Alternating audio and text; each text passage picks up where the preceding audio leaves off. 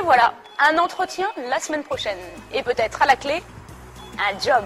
Seulement, pour le passé, on me demande mes résultats au TOEIC. Pour ceux qui ne seraient pas au courant, le TOEIC, c'est le test d'anglais professionnel pour les non-anglophones le plus utilisé dans le monde. C'est une évaluation objective du niveau et des compétences des candidats, particulièrement utile aux écoles de langue, aux entreprises, soit plus de 5000 grands groupes dans le monde, mais aussi aux particuliers, comme moi. Mes résultats obtenus au TOEIC seront la preuve reconnue et incontestable de ma capacité à travailler et communiquer en anglais. Chaque année, ce sont 5 millions de personnes qui passent le TOEIC dans des centres d'examen agréés par ETS.